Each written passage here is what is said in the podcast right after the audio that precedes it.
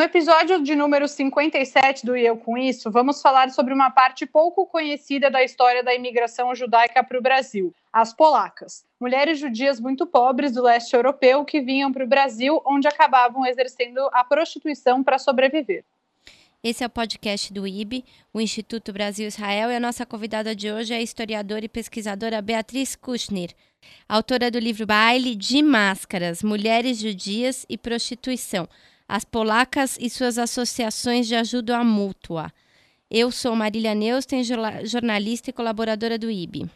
E eu sou Anita Efraim, jornalista, falando diretamente de Santiago do Chile. Bia, primeiro, muito obrigada por aceitar o nosso convite para falar sobre esse seu tema de pesquisa tão interessante. Muito obrigada pelo convite. Bom, a gente quer começar entendendo então quem são as polacas e por que, que elas são chamadas dessa forma. Então, as polacas são mulheres judias, prostitutas, é, que muitas delas já exerciam a prostituição no leste europeu e que têm como primeiro registro de chegada no Brasil o ano de 1867. Para onde essas mulheres vão no mundo inteiro, que vai de Xangai é, a, a Buenos Aires, a Nova York, ao Rio de Janeiro, a São Paulo, a Santos, elas fundam associações de ajuda mútua para se manterem judias. É, e é por isso que, enfim, acaba sendo muito interessante essa pesquisa, é, porque, diferente de outros grupos de prostitutas que acabam se misturando né, é, no universo é, de, dos imigrantes, as polacas elas uh, têm esse diferencial e elas é, ficam conhecidas como polacas Primeiro, porque a primeira associação de ajuda mútua que elas têm é uma associação em Buenos Aires chamada Associação de Ajuda Mútua Varsóvia. É, e depois, é, porque a maior parte delas vinha é, da Polônia, ou é, a Odessa é, era um porto é, de saída onde muitas delas passavam. Uhum. É, por que, que você se interessou por esse tema? Como é que esse tema chegou a você? Como é que você começou a sua pesquisa? Então, esse tema chegou para mim em 1968. É, eu nasci em 66 e um ano e meio depois meu irmão nasceu e ele tinha uma babá que morava numa favela é, em Auma, é, chamada Favela do Rato Molhado. E ela um dia quis é, nos levar na casa dela para visitarmos. E quando a gente passou por um portão, ela virou para minha mãe e disse: é, Esse cemitério é de gringa. E a minha mãe perguntou, mas por quê? Porque gringo toma banho é, antes de ser enterrado. E aí a minha mãe disse, então abre que a gente vai entrar. Isso era mais ou menos 1968, é, e essa história ficou na minha cabeça durante muito tempo. Quando eu fui fazer a faculdade de História, em meados dos anos 80, é, a história das mulheres, ou a história de gênero, era alguma coisa que estava muito em voga, eu trabalhava com história das relações internacionais, trabalhava muito tempo na biblioteca do Itamaraty, aqui no Rio, e comecei a levantar toda uma bibliografia da Liga das Nações, que é anterior à ONU, sobre o tráfico de escravas brancas. E aí é um pouco como toda essa história vai me chegando. E, bom, você começou a falar, você usou esse termo, tráfico de escravas brancas. Eu queria uhum. saber, Bia, se essas mulheres saíam é, da Europa sabendo que elas vinham para o Brasil se prostituírem e quem trazia elas para cá? Como que era a chegada delas ao Brasil e a esses outros lugares, como você citou, por exemplo, Buenos Aires? É, é, é, é isso é uma, uma, questão muito interessante, assim, porque há uma visão é, romântica e antissemita onde se coloca que essas mulheres vêm enganadas por uma grande máfia judaica é, que as trazia. Primeiro, a gente tem que lembrar que a maior parte dos bordéis na Europa Oriental é, do século XIX estava na mão de judeus. Depois, a gente tem que lembrar também que eram famílias numerosas, de, é, com muita miséria, e essas moças não tinham uma questão fundamental, elas não tinham um dote, então elas jamais fariam um bom casamento. Então, é, muitas delas sabiam exatamente para onde elas estavam vindo e que trabalhos elas iriam exercer, lembrando que elas não tinham nem o domínio é, da língua, muitas delas só falavam Yiddish, e elas não tinham uma inserção no mundo de trabalho fabril. então, assim, primeiro eu gosto sempre de dizer que todas as histórias são possíveis, inclusive de moças que podiam vir enganadas, mas a grande maioria sabia para onde estava vindo. E também lembrar que é, essas mulheres elas também se tornam cafetinas. Ser uma cafetina ou ser um cafetim é ser o dono do lugar é, onde o trabalho da prostituição era exercido. É, e, e, se a gente pensar também que para onde elas vão no mundo inteiro, elas fundam é, cemitérios e sinagogas próprios, e que nesses cemitérios os homens ainda estão enterrados, é muito é, simplista a gente dizer é, que é, elas, uh, esses homens eram seus caftens e mesmo assim eles estariam enterrados no cemitério que elas vão cuidar até o final da vida. Dentro dessa pesquisa, Quais foram seus, suas maiores dificuldades, Bia? Assim, por que, que esse assunto é um assunto é, pouco conhecido no Brasil? Você acha que ainda é um tabu falar de prostituição? Não, eu acho que hoje em dia não. Lembrando que assim, essa foi uma dissertação de mestrado que eu fiz. Dizer, primeiro foi uma bolsa de aperfeiçoamento de CNPq, depois uma bolsa de mestrado que eu terminei o mestrado em 94, publiquei a dissertação em 96. Essa pesquisa continuou na minha vida é, esses anos todos, numa forma de militância, é, e hoje em dia eu me dedico a, a, a fazer uma ampliação da dissertação, enfim, escrevendo novos capítulos de pesquisa que eu venho fazendo. Eu acho que as polacas elas são um tabu para a comunidade judaica porque elas quebram a ideia de que há um grande tentáculo é, de sociabilidade na comunidade judaica que a todos protege. Uhum. Né? E elas são um exemplo claro de que eram imigrantes pobres também tentando sobreviver e era impossível todo mundo dar conta de todo mundo. Né? Então, elas expõem que essa grande solidariedade entre os judeus é, sempre existiu, elas demonstram que isso não é verdade. Uhum. Apesar delas é. próprias se ajudarem, né? Eu acho que elas só vão fazer isto porque elas não têm esse respaldo, uhum. né? E o que elas mais queriam é, nas sociedades onde elas fundam era estar nas NAMAT pioneiras, entendeu? Na uhum. Vitso. Uhum. Já que elas não estão na Vitso nem na NAMAT pioneiras, elas fazem uma Vitso para elas. Uhum. Para quem não, não, conhece tão bem, né, são duas instituições muito conhecidas por serem instituições femininas né, da comunidade judaica, uhum. e a Vitsu. É, todo mundo que é judeu deve ter uma avó, né, alguma parente assim que esteja em uma dessas instituições. Então, muito legal esse paralelo.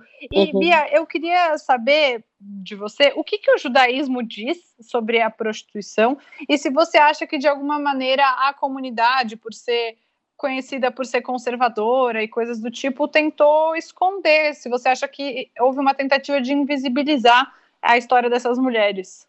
Então, para o judaísmo, os suicidas e as prostitutas devem ser enterrados junto a um muro nos cemitérios judaicos para marcar o lugar da exclusão e foi para fugir desses lugares que as polacas no mundo inteiro fundam cemitérios próprios, né? O primeiro cemitério judeu é, da cidade do Rio de Janeiro é o cemitério delas em Auma.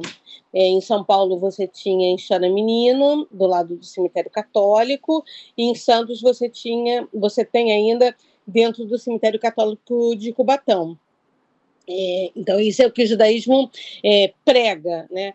É, sim, se tentou inviabilizar muito da pesquisa é, e se tentou esconder muito dessa história. É, mesmo atualmente, assim, é, o cemitério delas aqui é, no Rio, ele foi tombado provisoriamente no governo do prefeito César Maia e definitivamente no, prefe... no governo do prefeito Eduardo Paes.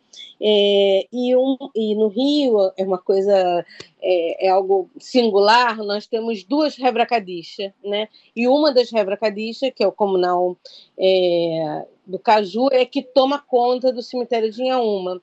E eles queriam empurrá-las é, para é, o final do cemitério e poder usar um pedaço é, restante. Como o cemitério é tombado, isso não foi possível. É, Chegou-se até a pensar, por sugestão de um rabino do Rio, é, de que se enterrassem outras pessoas é, nos espaços vazios, como esse rabino mesmo disse, porque aí um dia o seu livro já vai estar esgotado, ninguém vai lembrar mais na sua pesquisa e vão ter outras pessoas enterradas ali e essa história vai se perder. Mas como o cemitério está tombado, isso não pode ser feito. Então a tentativa era de que outras pessoas fossem enterradas lá para que deixasse de ser um cemitério das polacas. Exatamente. Nossa. Você acha, Bia, é... enfim, eu não vou querer sair, vou fazer a pergunta continuando no tema. Qual foi o papel do Sobel nesse processo de mudança dos túmulos dessas mulheres em São Paulo? Uhum. Então, o Sobel, que acabou acontecendo assim, é, é, é, é quando o cemitério de Chora Menino ele é desativado, né, ele é, é desapropriado pela prefeitura em 72, é, se faz uma chamada pública, pessoas que tinham descendentes vivos levaram algumas das lápides para cemitérios católicos, outros ainda enterraram no cemitério do Butantã, e é, uma grande quantidade, se não me engano, 200 e poucas lápides, foram para uma área restrita, sem identificação. Quando a minha tese saiu, o livro foi publicado, o doutor Marcelo, que era o presidente da Rebra Gadista de São Paulo, ele me telefonou e pediu para que é, eu ajudasse a é, recolocar esses nomes nas lápides, né? E havia um departamento aí da prefeitura é, de patrimônio e eu é, pedi uma pessoa que procurasse para ver se existia essa documentação. Essa pessoa trabalhava lá, mas ela nunca tinha se dado conta que essa documentação podia estar lá. Nós localizamos essa documentação e o mais interessante é que é, a Rebra Cadista tinha muito receio de que a gente botasse o nome, mas não necessariamente naquela lápide tivesse aquela pessoa. Mas a documentação estava muito bem construída, então cada um daqueles nomes que estão nas lápides é, é, corresponde exatamente àquela pessoa que ali está enterrada. Você tem, então, hoje também homens não judeus enterrados nessa área do cemitério israelita do Butantã. E o que eu pedi ao Sobel naque, naquele dia é que ele fizesse uma descoberta da Matseve dessas lápides. E era o dia da descoberta da Matseve do Leon Pfeffer. Então, ele, após a, a descoberta da Matseve do Leon Pfeffer, ele convidou as pessoas e veio uma maratona de pessoas nessa direção é, para nos ajudar a fazer essa cerimônia. Esse é o papel que o Sobel vai ter é, nessa questão. É, você pode explicar para quem não está acostumado o que, que é a Matseve? O que, que é ah, mas, é, os, é, os judeus, ele, cada, cada judeu é enterrado e você não pode mexer no corpo depois, porque, pelos preceitos judaicos, quando o Messias chegar, os mortos se levantarão. Então, diferente dos católicos, que você faz uma exumação e numa mesma cova, às vezes, você tem seis, sete caixinhas de ossos, para os judeus, não. Cada é, lápide você tem uma pessoa. E mais ou menos um ano depois da pessoa ser enterrada, se coloca uma pedra com o nome da pessoa, as datas, enfim. E isso é uma descoberta da Matsave. É como é, você fazer a inauguração daquela lápide. É uma, uhum. um segundo momento de homenagem ao morto. E aí foi feita uma cerimônia coletiva isso. no cemitério do Butantã e que, isso. enfim, o Sobel foi quem fez essa cerimônia. É, mas a pessoa fundamental, eu, eu, eu, queria muito que ficasse registrado, ele já faleceu, é o doutor Marcelo, que nos anos, uh, nos anos 2000 era o presidente da Rebra Cadixa de São Paulo, e ele é que teve toda a iniciativa uhum. de recolocar o nome nas lápis. Sem ele, a gente não conseguiria ter feito isso. Muito legal. E eles foram atrás de você para que isso acontecesse? Sim, sim. Muito interessante. Uma pergunta que eu queria te fazer, Bia, bom, a sua sua pesquisa é sobre as polacas no Brasil, mas você sabe dizer se essa questão das polacas acontecia em outras cidades de forte imigração judaica, como por exemplo em Buenos Aires, tem uma enorme comunidade judaica, ou em Nova York, também então, tinham casos assim? É, a minha, a minha pesquisa, na verdade, ela, é, o, o que ela faz é que é, ela, eu consegui encontrar a documentação dessas associações que as polacas é, fundaram é, eu encontrei no Rio, em São Paulo e em Santos. Então, eu consigo fazer o que a gente chamava na época é, uma visão do mundo privado de mulheres públicas, né? como elas contavam ali é, a sua vida associativa. Mas também fiz um paralelo com a documentação encontrada em Buenos Aires e também em Nova York. É, em Buenos Aires você tem um grande cemitério delas, é, que é, em Buenos Aires você tem uma ação antissemita muito grande, né? Então você tem um delegado de polícia, o Alonso Garray, que faz, junto com uma parcela conservadora da comunidade judaica, que não queria ver a sua imagem misturada com esses é, desviantes, entre muitas aspas, e, é, desviante é uma, uma categoria daquela época e não pode ser usada é, hoje em dia, é, é, elas compram um grande terreno em Alvejaneda e lá estão enterradas as, as pessoas que eram da associação é, de ajuda mútua Varsóvia, que depois se transformou em Associação de Ajuda Mútua Dzivmigdal. E a comunidade judaica oficial de Buenos Aires, ela é, toma conta do terreno maior e quando eu estive em Alvejaneda nos anos 2000, eles de propósito não tomam conta dos restos da Dzivmigdal para que aquele cemitério se destrua por si só. Nossa, que é. loucura. É, até hoje isso acontece? É. Isso, até hoje. Bia. E foi uma coisa tão assim, porque eu fui para um congresso e estava com uma amiga que também estuda prostituição. Então, ingênua, eu falei: bom, eu, judia, cemitério judeu, entrei, peguei minha máquina fotográfica, a gente está falando de uma época pré-celular, né? E comecei a fotografar.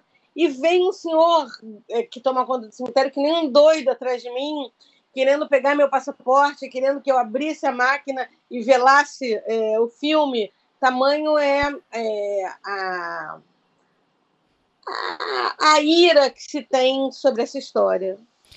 Nossa, que maluquice. Oh, em tempos feministas é, é, uma loucura pensar nisso. É, é, é verdade. Bia, é, me conta uma coisa. É, um, como é que era mais ou menos o dia a dia dessas mulheres? É, como é que era a, a questão da religião na vida dela, dos, da, delas, né, dos ritos, é, e também, assim, se, é, imagino que muitas delas tiveram filhos, muitas devem ter morrido em partos, né? Você uhum. falou com esses familiares. É, uhum. Conta um pouquinho pra gente é, como é que eram essas mulheres, né? Quem eram elas?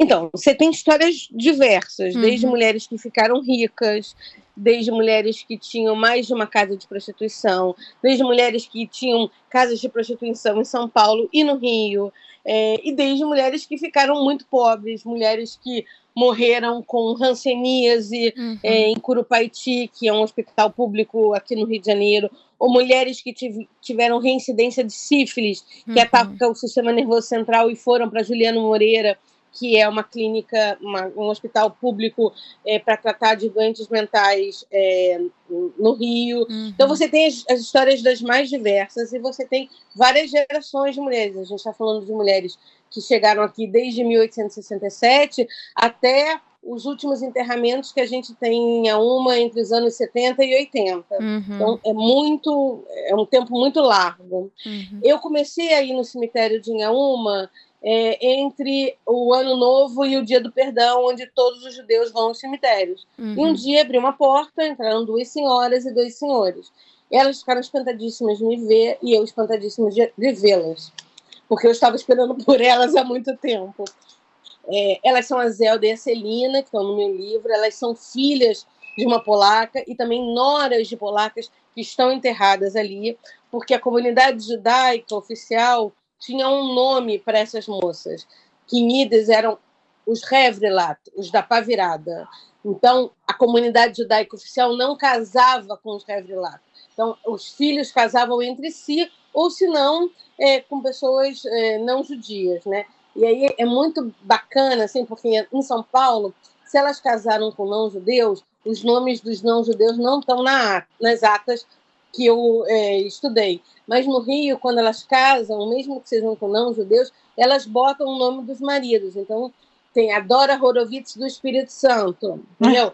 Ela uhum. é, é, uma, é uma é assim, são, é, é, então você não, não tem um padrão único de como elas agiam. A sociedade era isso, era a possibilidade de você viver fora do mundo da prostituição. Em São Paulo, tem uma, uma briga durante muitos anos com uma das prostitutas que acaba chamando a polícia e elas ficam indignadas das, da polícia ter chegado na associação num dia de reunião, porque aquele dia, a reunião, o espaço onde a reunião e a sinagoga aconteciam, era para demarcar um lugar fora do que elas exerciam, fora da prostituição. Por isso que a, a, a polícia não podia entrar, né? Então elas, elas, tinham a vida das mais diversas, é uma vida associativa, onde elas se ajudam muito é, e garantem que no final da vida é, todas serão enterradas num cemitério é, judeu dentro dos ritos judaicos e faziam as festas judaicas é, para ter um, um laço de sociabilidade para fora daquele mundo muito cruel que é o Baixo Meretrício. Uhum. E, Bia, bom, você contou um pouco da sua experiência em Avejaneda, no cemitério lá, mas uhum. é, você pode contar um pouco dos cemitérios que você conheceu no Brasil? Então, no Brasil, é, eu, assim, eu, é, o cemitério israelita de Inhaúma, que é delas aqui no Rio. O cemitério de São Paulo, eu vi em fotos e as lápides que estão no Butantã. Eu fui ao cemitério israelita de Cubatão. A lápides também em Salvador e a lápides também em Manaus. Nossa. É verdade. E eles ainda são preservados, como por exemplo esse de Cubatão, essas lápides em Salvador, então, Manaus?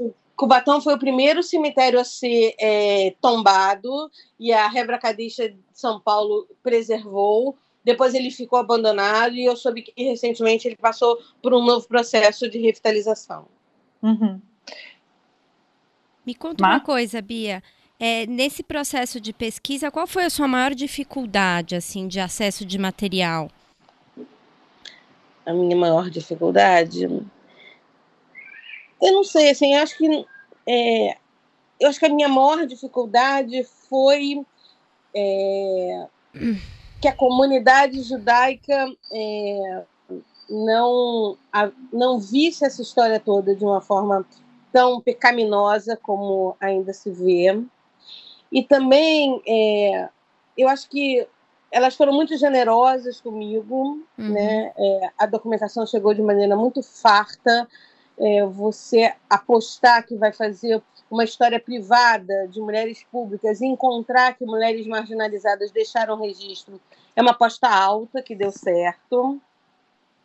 Também acho que alguma coisa que foi muito cruel é, nesse tempo todo é você perceber como é, essa, essa narrativa das polacas para algumas pessoas faz parte daqueles 15 minutos de fama então, você vê muitas pessoas se aproximarem do tema é, para navegar nessa onda, mas não necessariamente é, ter uma, um dado respeito com o objeto de pesquisa ou querer realmente colaborar com a questão. É, muitas das vezes, nesses anos todos que eu dei palestra, é, pessoas choravam no meio da sala dizendo que eram netos de polacas e tal. Olha que, que emocionante. Não, não, era verdade, entendeu? Ah, não era é, verdade? Não. Nossa. A maior, não. A troco de quê alguém mente sobre um assunto assim, né? Porque eu acho que tem essa coisa muito assim, esse fetiche, entendeu? Assim, uhum. é... eu já vi de tudo, assim, é... de que isso virou um grande fetiche, assim. Nossa. É e que é uma pena, eu acho, assim, é, não ter um, um, dado respeito ao objeto de pesquisa. Uhum. É, e por isso que elas acabaram ficando na minha vida durante muito tempo e saíram do universo acadêmico e se tornaram uma militância, né? É, e o, o tomamento do cemitério delas aqui no Rio foi um trabalho meu pessoal junto à prefeitura do Rio é, e está voltando agora para fazer uma ampliação da tese com mais dois ou três capítulos, é um pouco para é, tentar sanar é, algumas questões que eu acho que ficaram é, ou que as pessoas ainda têm bastante dificuldade de entender. Então, uhum. é o uhum. que eu estou me debruçando no momento. E falando sobre essa sua militância, Bia, recentemente você fez uma campanha de financiamento coletivo, que já é. cumpriu seu objetivo, né? Para incluir sucesso. imagens das polacas no teto do Museu Judaico de São Paulo. Primeiro, Isso. eu queria te perguntar, como é que foi esse processo de você conseguir, junto ao Museu Judaico, fazer é, esse, enfim, esse pedido, fazer esse financiamento coletivo, e por que que você considera importante que essas mulheres estejam é, registradas no, no futuro Museu Judaico, que em breve abrirá as portas? Então, foi uma, uma surpresa, porque o NIEG, que é um núcleo de estudos judaicos aqui da, da UFRJ, a Mônica Green, ela me convidou para um seminário que o NIEG estava fazendo, é, e eu, eu fui para uma mesa um pouco para falar sobre o Museu do Holocausto do Rio, porque eu fiz, eu trabalho na Prefeitura do Rio, eu dirijo o Arquivo Geral da cidade já há 15 anos, e eu fiz parte do primeiro grupo que trabalhou com, com a ideia é, do Museu do Holocausto aqui do Rio. E a Roberta, a diretora do, do a diretora executiva do Museu Judaico de São Paulo, estava nessa mesa que eu apresentei o trabalho, e quando ela falou dessa campanha, eu falei, ah, eu vou fazer é, um esforço para as polacas estarem, e ela adorou a ideia, assim. E eu achava que, assim, que eu ia comprar uma foto, duas, do meu dinheiro e pronto. E aí eu resolvi fazer um crowdfunding como o museu estava fazendo e botei como meta 5 mil reais. O BNDES, para cada um real que eu, que eu dei e para cada um real que qualquer pessoa deu, estaria dando mais dois. Então, na verdade, a gente deu quase 15 mil reais para essa campanha.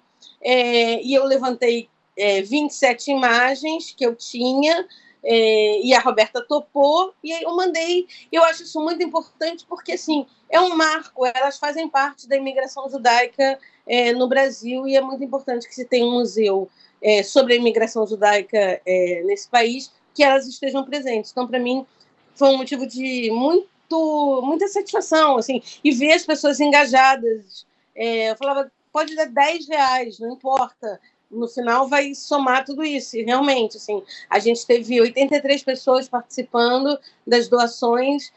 Ah, e foi uma coisa. É, vai ser um, um prazer poder ir ao museu, olhar para o teto e as vilas lá.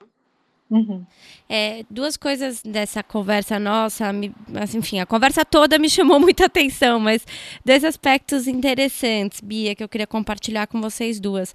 Um é, eu convivo muito fora da comunidade judaica, imagino que vocês também, e assim, uma das coisas que eu escuto muito é que como os judeus conseguem preservar sua memória, né? Conseguem falar de assuntos doloridos e falar de assuntos que são é, que machucam, né? E fiquei pensando nisso que você falou de, de um movimento da comunidade meio de querer esconder isso. Então também é, quais são as memórias que a gente elege, né, para falar uhum. é, e para preservar.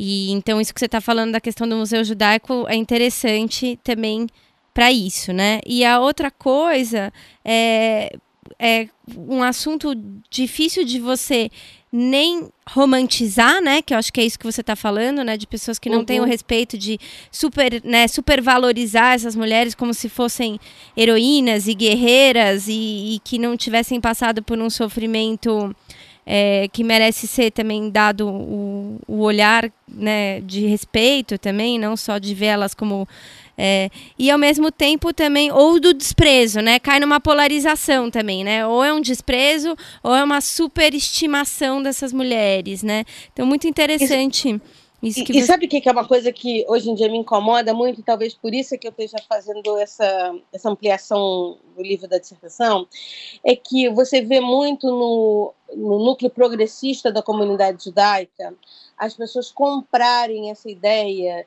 de que as mulheres eram vítimas é, de homens inescrupulosos judeus que as traziam. Uhum. Esses, esses judeus progressistas, homens e mulheres, não conseguem perceber o quão antissemita é essa análise, claro. uhum. essa visão. É, e, por outro lado, assim, é, está é, tá passando um, um, filme agora é, nas telas sobre elas, que é um romance muito fraco dos anos 90, que reforça essa ideia. Isso é lastimável, assim. Eu sou uma historiadora, sou uma professora. É muito difícil em sala de aula, por exemplo, se você vai dar uma aula sobre D. João VI, é, você explicar para aqueles meninos e meninas que D. João VI pode ter sido um cara que tinha uma visão política muito ampla e ele conseguiu passar a perna no Napoleão ao trazer a, a coroa para o outro lado do Atlântico. Uhum. as pessoas vão dizer assim: não, imagina, D. João VI é o cara que é o Marcos Nanini. É, é. Carlota Joaquina com, é, com comendo um frango. É. É, então assim, a imagem do cinema é uma imagem muito forte, muito poderosa, né? uhum. né? E o que está se fazendo agora é exatamente isso. É, por uma vaidade pessoal, se perpetuar uma ideia de que elas eram moças enganadas, é, por homens inescrupulosos. Tira a complexidade das pessoas. Né? Completamente. Né? Reduz esse assunto a um nada. E você vê isso sendo divulgado dentro de parcelas progressistas da comunidade judaica, onde aqueles homens e mulheres não, não percebem o quão misóginos, machistas é, e antissemitas eles estão sendo nas suas análises. É por isso que me faz vontade de voltar ao tema é, e escrever mais dois capítulos, um pouco mostrando o papel desses homens é, nessas histórias, para ver se um pouco eu consigo contribuir para dissipar essas imagens. Uhum. E tem e, algum, Bia... desculpa, só para emendar nisso, tem claro. algum material, além do seu livro, que você, audiovisual, por exemplo, que você considera de qualidade, que você poderia indicar ou não? Tem uma, um, a menina, uma moça chamada Clara Lynch, ela fez um documentário, eu tô, o Zé Wigvelder está, que se chama Aqui Jaz, que é muito bacana. É, tem um, um romance argentino, um filme chamado o Caminho do Sul. Eu abro meu livro contando é, sobre esse filme. É um filme dos anos 80, do século passado, que também é muito bacana. Mas a maior parte é, dos, uh, do material audiovisual cai ainda mesmo em teatro, assim, e os romances, cai muito nessa esparrela de que eram moças. Gente, é, se você, se, ao analisar, se você se debruça sobre a minha pesquisa, é, e você vê assim, que muitas delas conseguem construir um império, é, conseguem dar essa volta por cima. Lógico que muitas passam por dificuldades muito grandes. O próprio Moreira da Silva, ele tem uma namorada, Esther, a Gladnovski, que ela ela se suicida tomando barbitúricos, que era uma coisa muito comum entre as prostitutas. É, mas, assim, isso é um caso ou outro. Mas você tem mulheres que conseguiram dar essa volta é, e conseguiram é, vivenciar, ter uma vida é, sustentável, possível, é, viviam de rendas, tinham várias, vários apartamentos dos quais elas viviam é, economizando e tendo esses aluguéis. Quer dizer, há toda uma outra visão sobre isso que é, que é muito importante da gente perceber. Eu me lembro de uma senhora que trabalhava no Arquivo Nacional nos anos 80, e aqui no Rio, a Vila Judaica da Praça 11, o final da Vila Judaica, dava na zona do Meretrício. E aí um dia ela passeando por ali, viu um, uma prostituta judia com um penhoar todo é, de pompom e tal, e ela voltou para casa e viu a mãe dela muito mal vestida, ela falou, nossa, e você diz que aquilo ali é ruim? Então é um, é um pouco assim, é, há, há, casamentos burgueses também muito complexos, assim, hum. onde a vida da mulher é uma vida de muito poucas saídas. E o que é mais interessante nessas mulheres é que, por mais desgraçada que pudesse ser a vida delas, elas conseguiram é, dar uma volta por cima muito interessante. E é isso que me fascina nelas até hoje.